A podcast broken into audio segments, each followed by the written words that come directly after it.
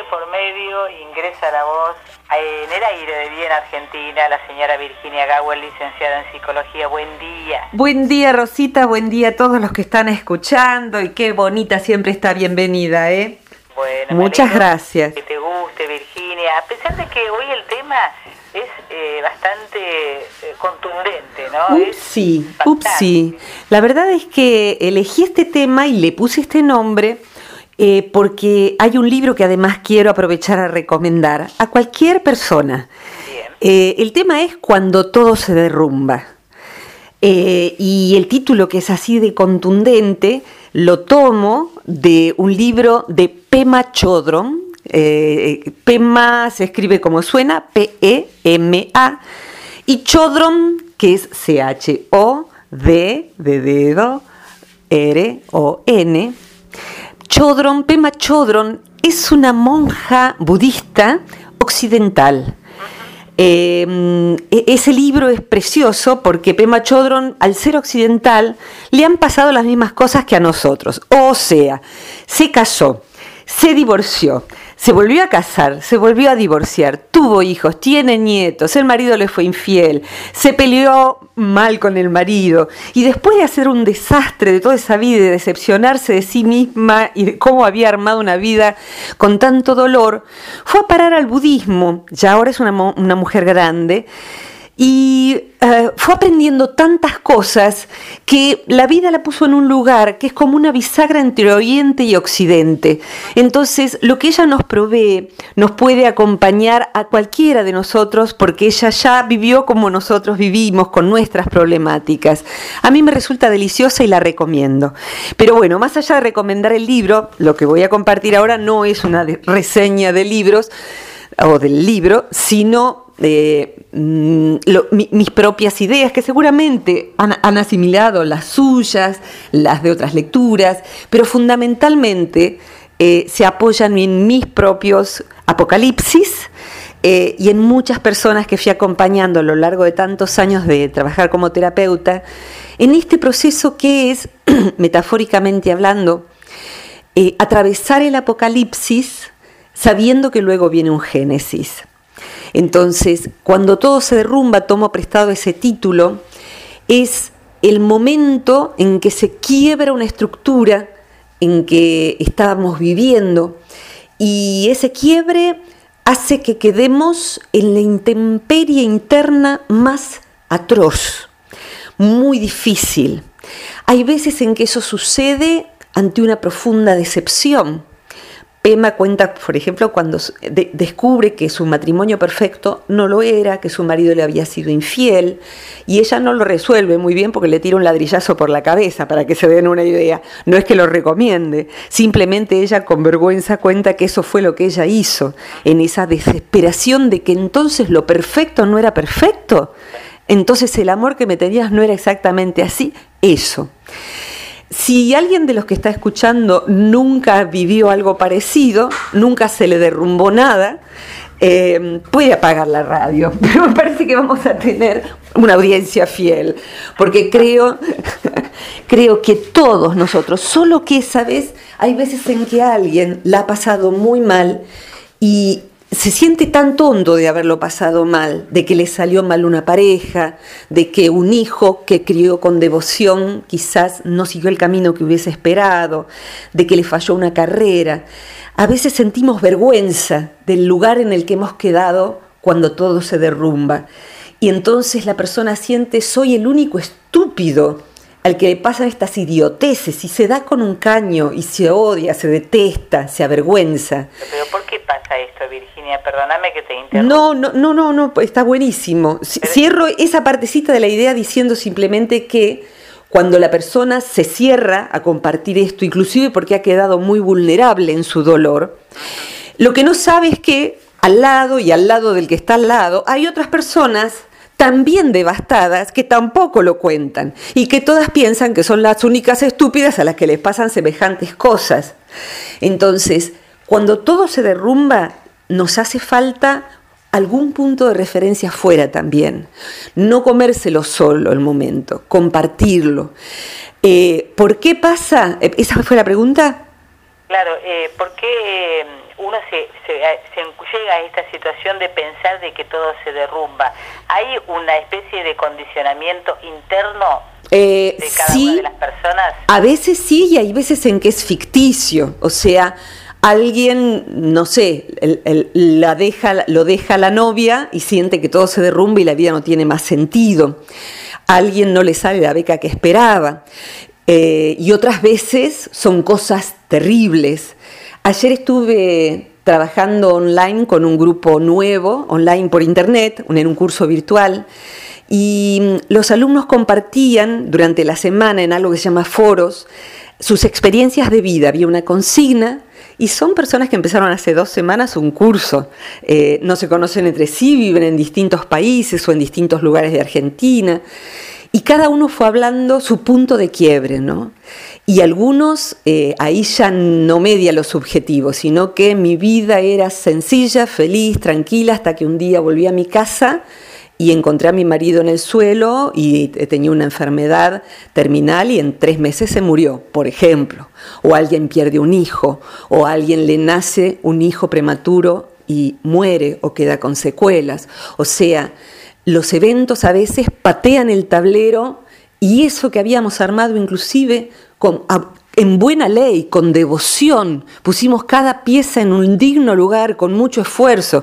O sea, no, es, no estoy hablando de que el jodido que improvisó y lo, hizo todo mal, le fue mal. Y bueno, e, era obvio que iba a pasarle, porque encima cuando eso sucede a veces les va bien, así que bueno. No, estoy hablando de la persona que en buena ley armó algo lo mejor que pudo y le fue horrible. Y ahí queda devastado. Hay veces en que es una percepción subjetiva. Alguien siente que el mundo se desmorona porque subió cuatro kilos y no le entra el jean del verano pasado. Entonces, eso me, refería yo. Sí, claro, claro. Hay veces en que es subjetivo. Esto significa que lo que está sucediendo no es tan grave afuera. Pero necesitamos saber que por un lado es una buena noticia, que eh, hay veces en que la gravedad se la adjudicamos nosotros y eso significa que podemos corrernos de ese lugar. O sea, afuera no se nos ha muerto un hijo, afuera se ha acabado un amor, por ejemplo. Solo que tampoco hay por qué desmerecer el dolor que sentimos cuando eso acontece. Yo suelo recordar, Rosita, que debes pasarlo cada tanto, cuando Homero Espósito eh, canta algo que es muy interesante porque escribió este tango a los 17 años cuando se rompe su primer amor.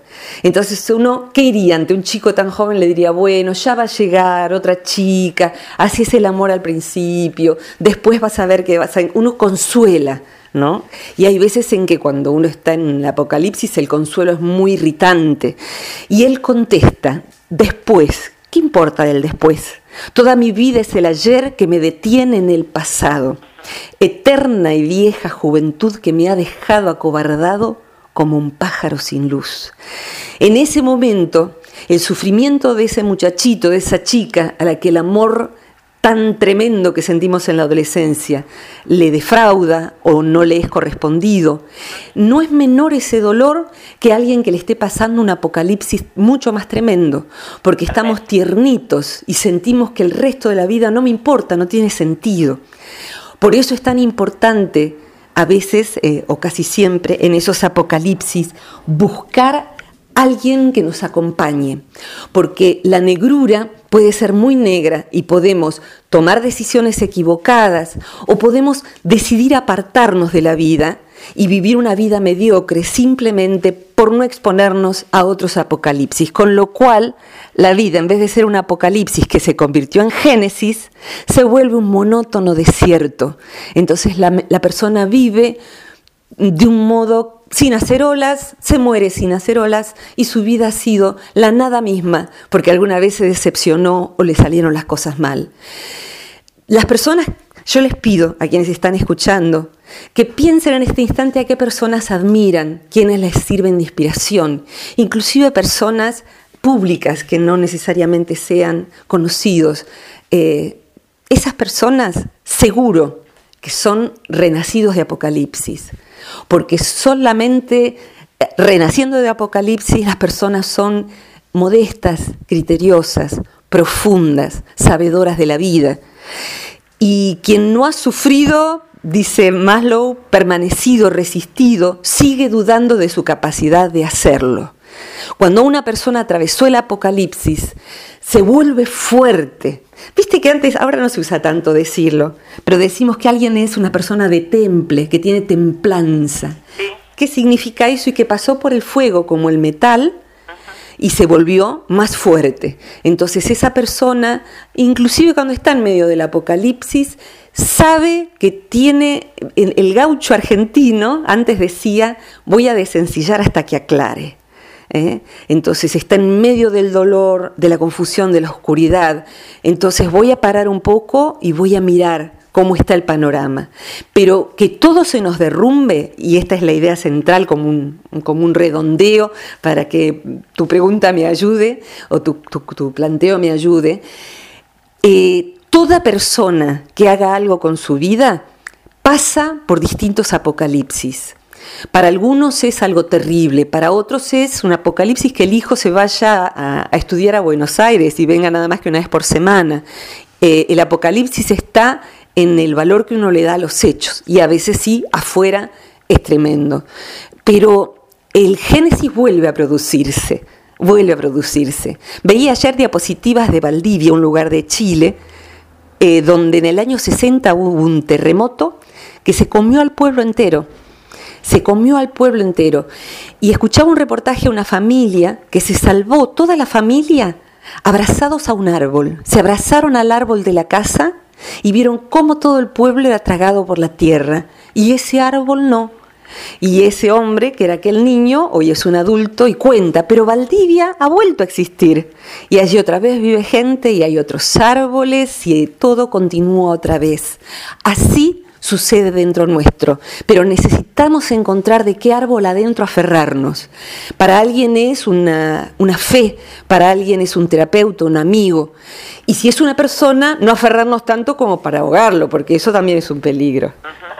Eh, Rosita, por favor. Una vez dijiste algo que me, vino muy bien, eh, creo que también viene bien para, para esta ocasión, eh, que cuando uno se sentía destruido, juntaba sus pedacitos y volvía a rearmarse. Sí, sí, exactamente. Ese es un mito de, muchas culturas, pero más nos viene eh, eh, en el mito de Osiris, que eh, está, se los convierte en pedacitos y es arrojado a, un río todos sus pedacitos y su tarea es juntar parte por parte.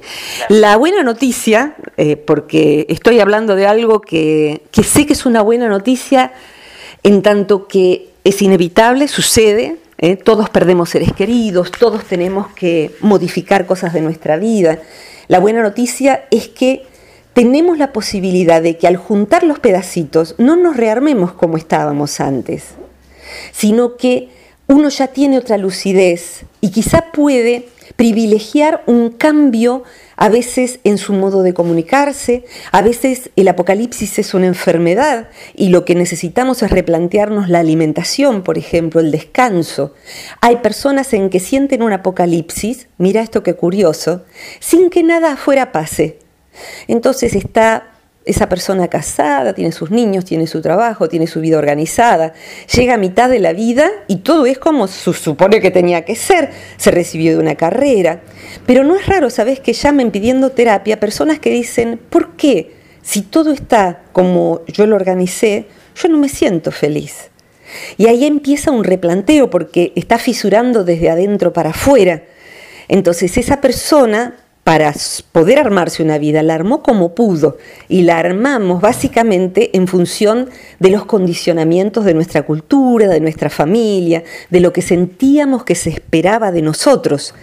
Pero un día, sobre todo en la mitad de la vida, nos damos cuenta de algo que lo habíamos leído y lo habíamos escuchado, pero que recién en la mitad de la vida para la mayoría cobra real relevancia que es que nos vamos a morir. Se supone que eso ya lo sabíamos, pero una cosa es saberlo y otra cosa es cuando empezamos a ver que personas de, nuestra edad, por ejemplo, parten, se van. Una persona que llega a la mitad de la vida ya ha perdido amigos, ya ha perdido vecinos, a veces ha perdido padres, y empieza a decir, epa, la vida tiene fecha de vencimiento y yo voy a seguir así hasta cuándo. Y ahí empieza desde adentro a derrumbarse la cosa. Y es un derrumbamiento que necesita ser para que algo nuevo sea construido. Y hay veces en que es como en, la arquitectura. Hay veces en que uno llega y decís, qué buen terreno este. Mira, tiene este edificio que se cae a pedazos, demolemos y acá hacemos una hermosa casa. Entonces hay veces en que hay que demoler todo y uno empieza con una masa y hay que ver por dónde empieza y eso va a ser un tiempo. Pero otras veces, creo que las más, llegamos y decimos, qué hermosa casona. Y por ahí está toda agujereada. Es como en Open viste, cuando mi papá, que era un jubilado eh, de casi 70 años, iban a demoler la biblioteca del pueblo y cuando dijeron que le iban a demoler, mi papá de inmediato, que como tenía tiempo porque estaba jubilado, convocó a sus compañeros de promoción de la escuela primaria Todas personas mayores y entre todos, con él a la cabeza, salvaron de demolición a la biblioteca. ¿Y esto qué, tiene que ver con lo que estoy diciendo? Que tomaron las partes nobles de aquel viejo edificio, reciclaron. Entonces, esto sirve, esto no sirve, esto está podrido, esto hay que cambiarlo. Y así es nuestra identidad. Esto me sirve, esto no me sirve, pero puedo ir demoliendo aquí mientras duermo en esta otra habitación los cambios importantes de la vida rara vez se hacen de un día para el otro. Hay veces inclusive que cuando alguien arma el bolsito y se fue de la casa, es una decisión que largamente se había preparado en su inconsciente y un día amaneció y dice, hoy me voy. Hoy me inscribo en la universidad. Yo no quiero hacer más lo que hago. Tardaré 10 años en recibirme, pero yo me inscribo en la universidad y voy a cumplir mi vocación. Entonces, el cuando todo se derrumba, tenemos que saber que implica un profundo dolor, pero necesitamos saber, primero, que es una condición de la vida humana, rara vez a alguien no se le derrumba algo en la vida, y segundo, no todo el mundo se dispone a reconstruir y a reciclar, y hay veces en que eso no es posible. Eh, ¿Cuándo no es posible? Diría, por ejemplo, los inmigrantes que hoy están tratando desde Siria de llegar a algún otro país y anteayer se hundió un barco con 350 personas. Hay veces en que eso no es posible, no hay posibilidad de construir ya nada. Pero otras veces todos sabemos que cada tanto aparece alguna conferencia de alguien que sobrevivió a los campos de concentración. Entonces esas personas, de eso que se derrumbó, de y a veces fue todo, su pueblo, su familia completa, y sin embargo esa persona construye una vida digna a partir de allí, porque así lo determinó.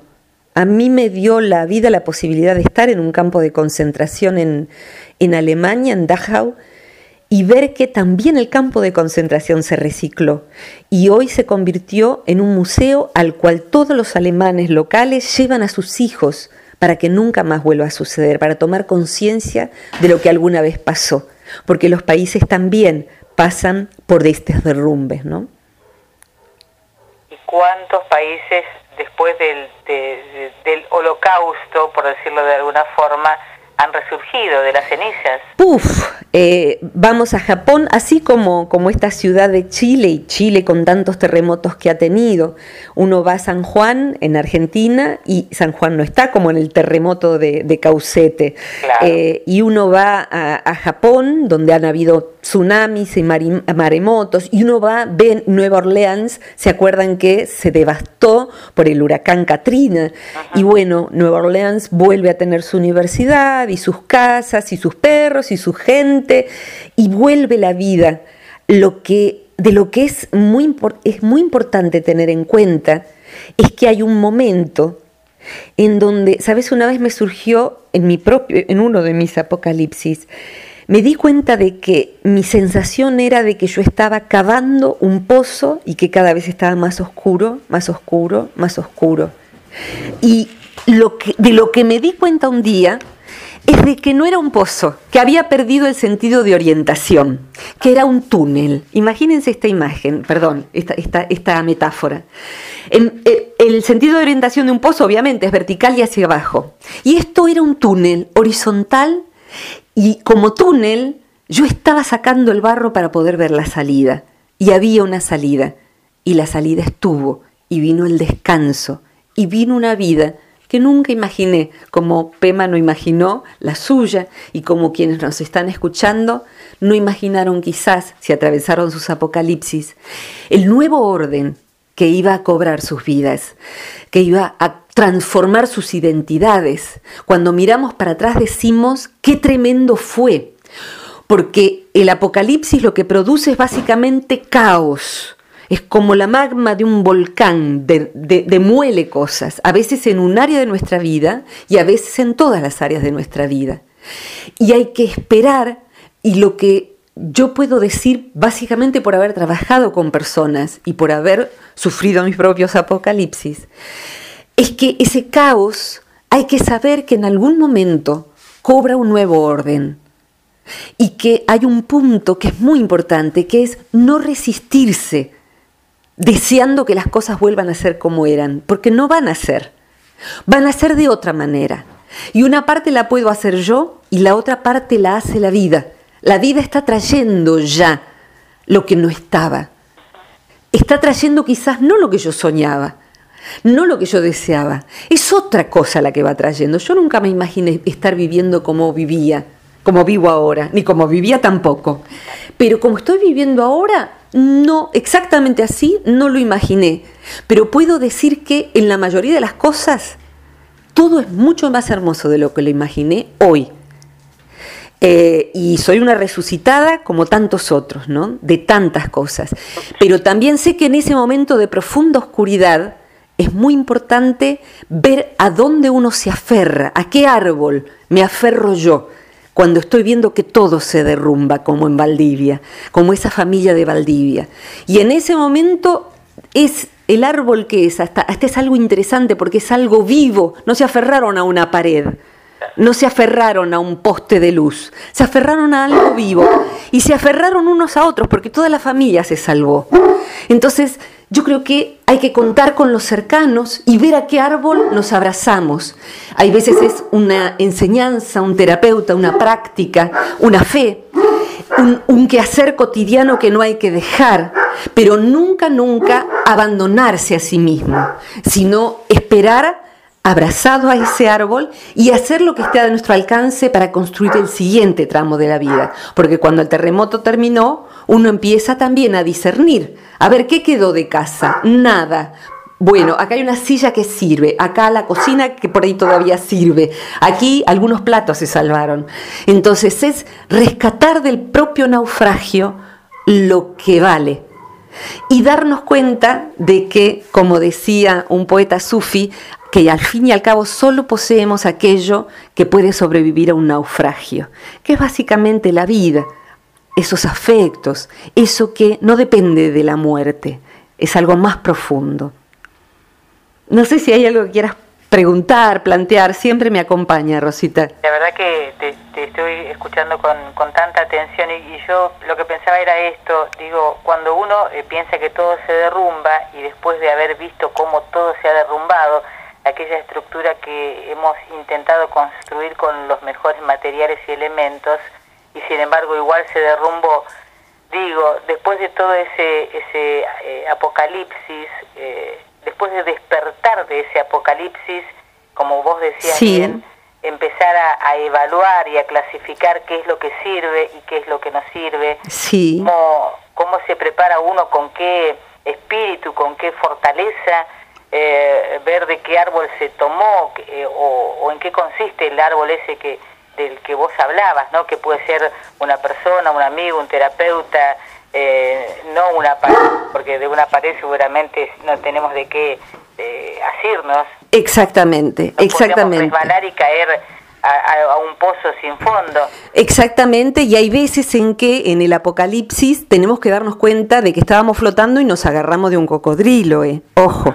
Esto, esto suele suceder cuando alguien, por ejemplo, después de una pareja terrible, se sale de esa pareja agarrándose de otra pareja terrible que no lo parece al principio, claro, porque no puede vivir la soledad, por ejemplo. Pero bueno, tendrá que desaferrarse del cocodrilo, es parte de la experiencia. Tenía que abrir bien los ojos, a eso quería referirme. Totalmente, abrir bien los ojos y si estamos muy aturdidos vamos a necesitar ayuda, claro que sí.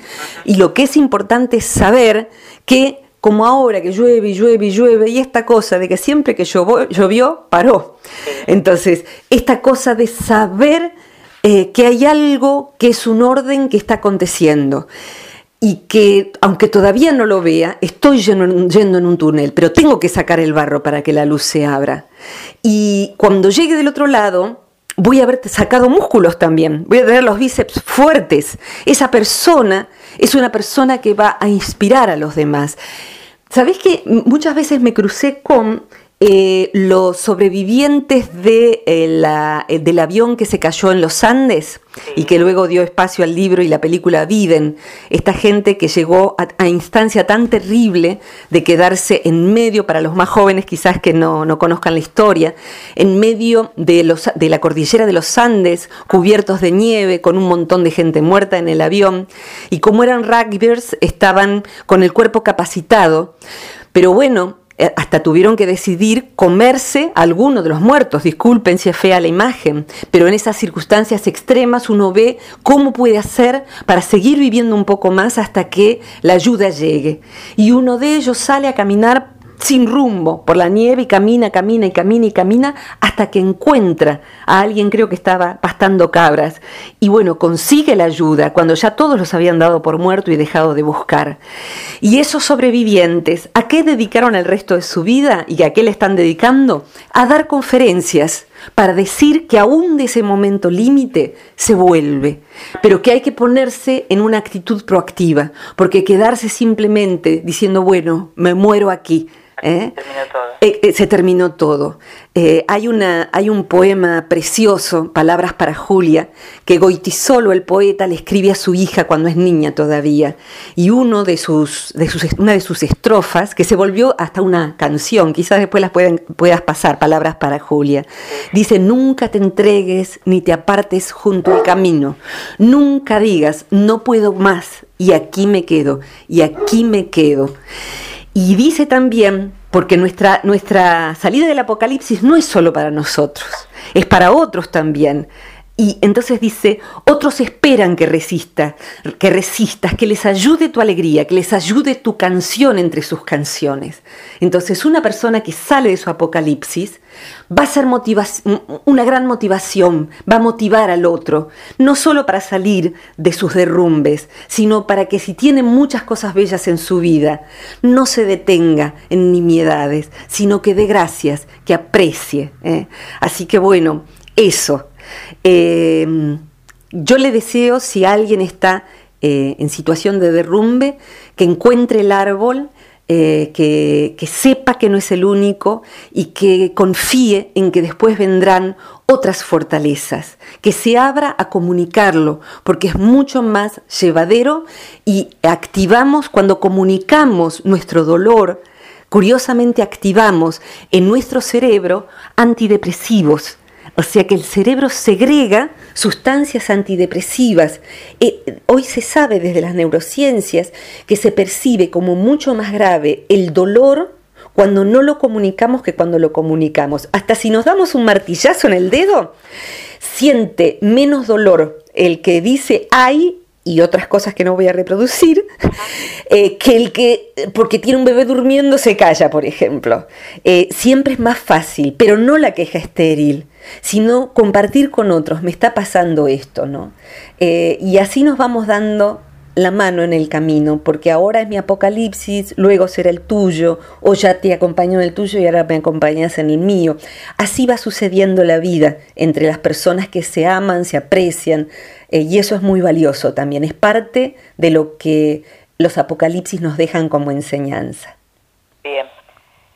Aprendimos mucho hoy, ¿eh? ¿eh? ojalá, ojalá, no, mi propósito no es aprender eh, o que aprendan, sino eh, compartir. y la verdad es que si les sirve, que, que cada tanto alguien lo dice, y creo que si sirve es porque tus preguntas me ayudan o tus planteos y porque está compartido desde el corazón aún como en este caso que parto de un libro, ¿no? Eh, los que usan Facebook, recién subí a un muro que es nuevo que armé que se llama Psicología y Espiritualidad, lo pueden buscar. Subí 10 pensamientos de Pema Chodrón de este libro que acabo de describir. Y a ese lugar voy a subir el audio también para que el que accede al texto reciba el audio y ahora quienes están escuchando esto puedan buscar ese texto. Eh, y bueno, eh, buen viaje al que esté en el apocalipsis y, buen viaje al que ya haya salido, compartan, acompañen, dense ustedes mismos porque eh, la tarea de estar juntos en este peregrinaje que es la vida es hacernos la vida más liviana unos a otros. ¿eh? Y para terminar, Virginia, me gustaría que vos misma lo repitas cuando estamos en el apocalipsis también estamos más cerca de un nuevo Génesis. Totalmente, es cíclico, es así. Y es más, yo estoy aquí parada mirando los horneritos que están buscando bar, los pajaritos estos de, Argentina, están felices de que ha llovido, ¿no?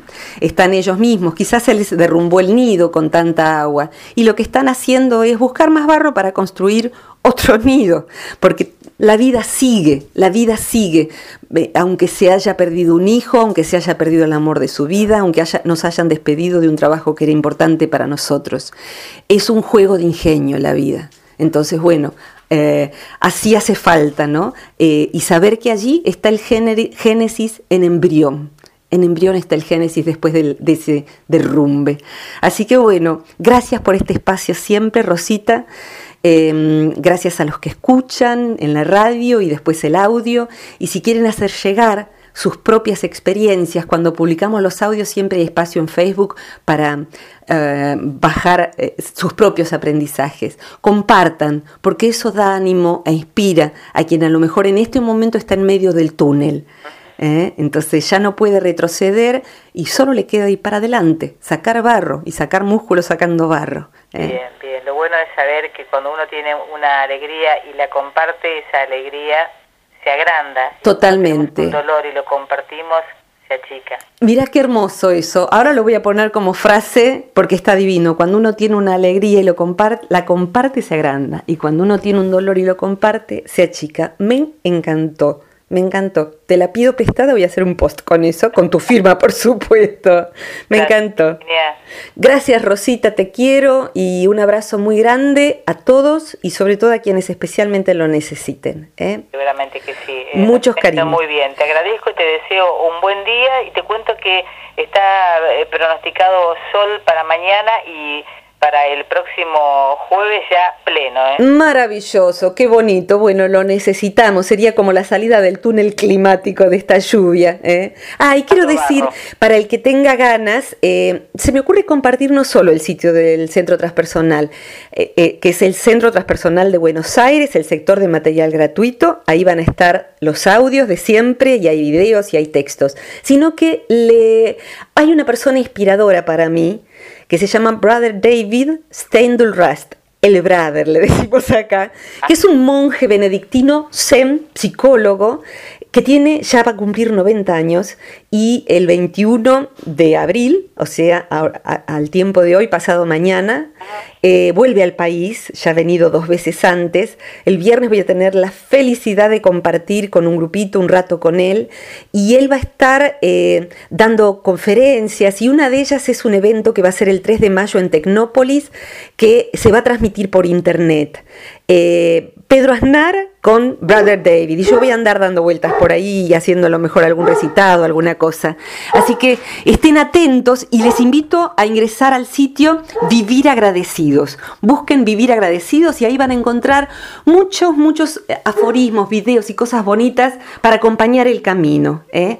Vivir Agradecidos es la fundación que hemos armado en torno de las enseñanzas de, este monje y esta psicología también. ¿eh? Gracias, Virginia. Abrazo grande, muchos cariños y hasta la próxima. Igualmente. Gracias. Una buena semana. Igualmente.